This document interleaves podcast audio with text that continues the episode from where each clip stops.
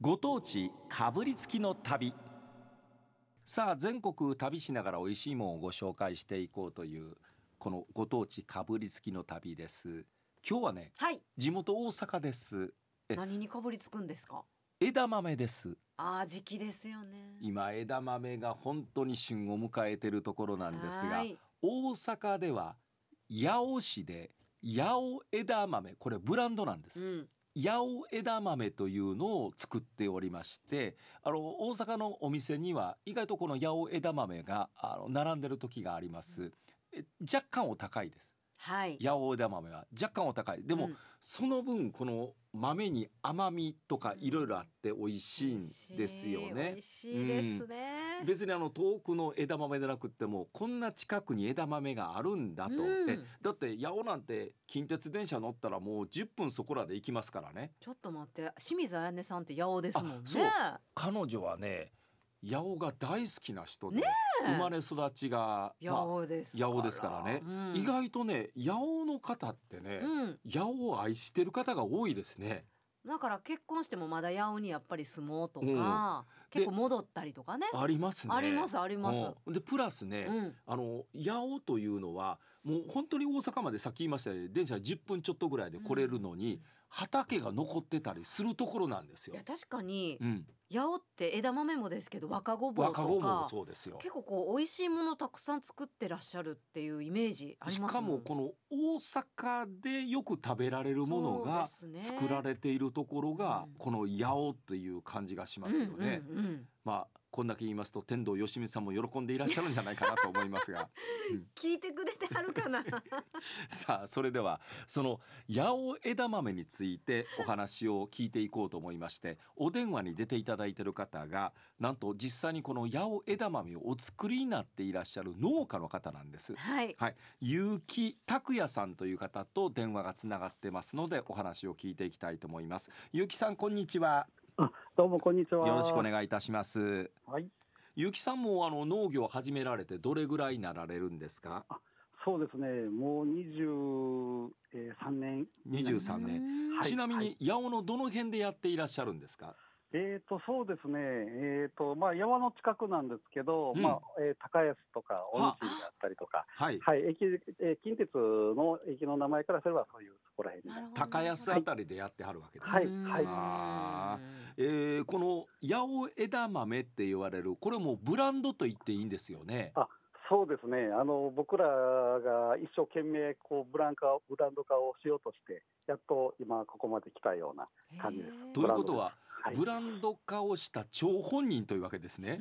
そうですね。仕掛け人まああのみたいな僕らは農家全部そういう形でえ PR していってるんで。なるほどへーえ、あの、はい八尾枝豆の良さ特徴というのはどこにあるんでしょうか。そうですね、あの本当にあの他の産地であれば8割ぐらいで収穫して、あの青いというイメージで収穫される方がおほとんど多いんですけど、はい僕らのところはそこそれよりもうちょっと我慢して、ええあのぷくぷくまで太って収穫をするという感じですね、やっぱりそこで味がやっぱりすごく美味しくなるんですよね。いやあのでよくそはれを、うんあの我慢して収穫するというのが八尾の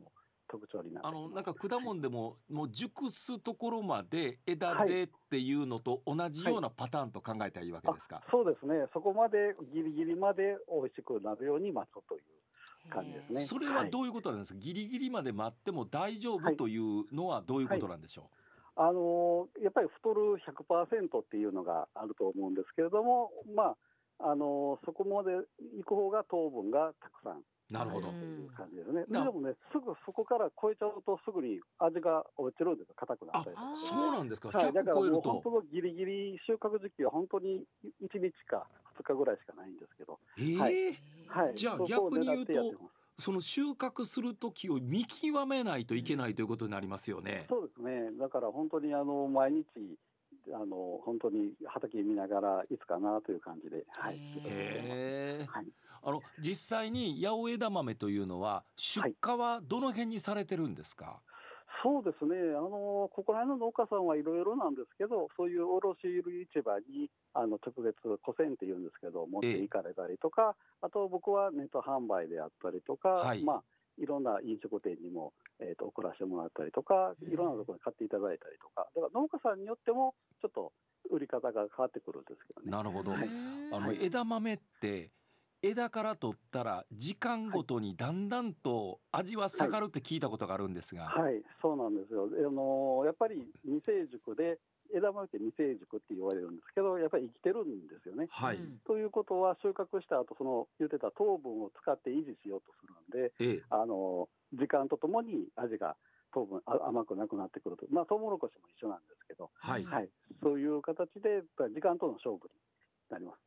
ということは枝豆ってもう買ったら早よ食べた方がよろしいの。っていうもう収穫したてが結局の一番美味しいということですね。へーあのはい結城さんは農業をやってはりますから、はい、収穫したてを今食べよう思ったら食べることができますよね。そうですね。当然食べたことありますよね。あの食べてます。食べてはいます。うんうんはい違いますかやっぱり。あのー残念ながらそういうスーパーとか行くのに行くのにやっぱり時間がかかってるんでそこで味はどうしても落ちてしまいますよね。どないでこう違いますのそのはい、あのね甘さがやっぱりなくなりますね。甘あさのね時間が経つと。あの豆の甘さって食べたあ時ー甘さがあった時はものすごく嬉しいですもんね。ねそうですね。ですから僕らが食べてる味というのは本当にえっ、と僕らしか知らないかもしれないですね。なんかちょっと腹立ちますね。 妙に腹立ってきたなこれ。いやえらいいや今日原田さんでも枝豆について詰めてるなと思ってたんですけど、ゆきさん。いやきっと羨ましいと思いながら羨まねしいわほら。うん。はい。あでもあのネット販売とかで収穫したてをちゃんと冷蔵であの5度でちゃんと管理したりとか冷蔵で送ればそれは維持できるんで。へなるほあどのはい、ででそういう形でネット販売とかそういう流通にもこだわってやれば絶対美味しくは届けられると思いますんで、なるほどね。へー結城さんとかやっぱりその辺はこだわって出荷してはりますの。あのそうですね収穫してもうすぐに冷蔵庫に入れてで宅配とかも冷蔵でも送るんで、はい、あのいろいろそういう温度管理はきちっとできへえ。る限りはやってます。あはいいやここまで言うと結城さんとこのネットで買いたいなと思ってきますけども。検え索して。どうどう検索すればいいんですか結城さんとこのやつを。えーとね、うんえーと、八百枝豆って検索していただいたら、結構2、3、3番目に出てくるんですけど、安心堂っていうサイトがありまして、そこであの、はい売らせてもらってますんで、八百枝豆の安心堂。はい、八百枝豆の安心堂でちょっと検索をしてみてください。ははいいうん、え、ゆきさんが出てくると思います。ゆきさんが出てくるとおかしいけど。ゆきさ んの作った枝豆が出てくるんです出ね。てくると思いますが、へーあのわ我々ね、例えばまあスーパーで袋入りのやつありません。は八百枝豆以外でね、うんえはいああいう枝豆見てて、あの買うときに、はやっいぱ、り枝豆買うポイントみたいなのありますか。そうですね、やっぱりその色が変にこう黄色くなってなくて、青々しくて、でこうぷるっとこう、ね、太ってるというのを基本にやっぱりどうかなっていう形で僕も見たりはしてますね。なるほどやっ。ぱりはいその豆が入ってるところがちょっとプリプリッと大きめの方がいいんですかね。あのはい、あのそっちの方が食べ比べたらわかるんですけどう、んあの全然味が変わる変わります。あとその袋によって見える見えないあるんですけど、そうそうあの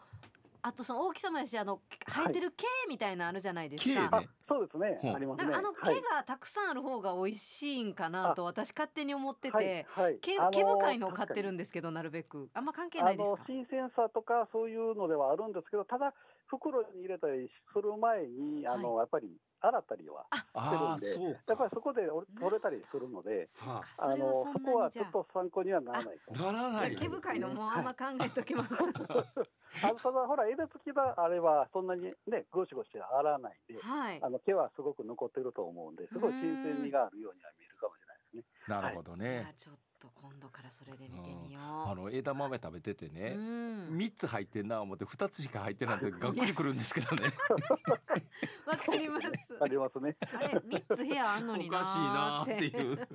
そういうこともあ思るいんなでがすよ。ら四つっていうのもあるんでたすたままにか。あるんですかにあります。たまにあります。あれ基本三つなんですかやっぱり。基あ本がえっ、と三つと二つが一番多いですね。三つ二つがね。がはいへーあーえ面白いー、なでもまあこうしてね。本横大阪のね八八百で百こうして新鮮なものが大阪で買えるというのがこれ嬉しい話ですよね。ねそうですね。たもうそうやって思っていただけたら、はい、はい嬉しいです。あのぜひ皆さん八百枝豆これブランドです、えはいまあ本当に美味しい味がそのまま家庭にやってくるというもんでございます、ねえスーパーなんかで売ってますの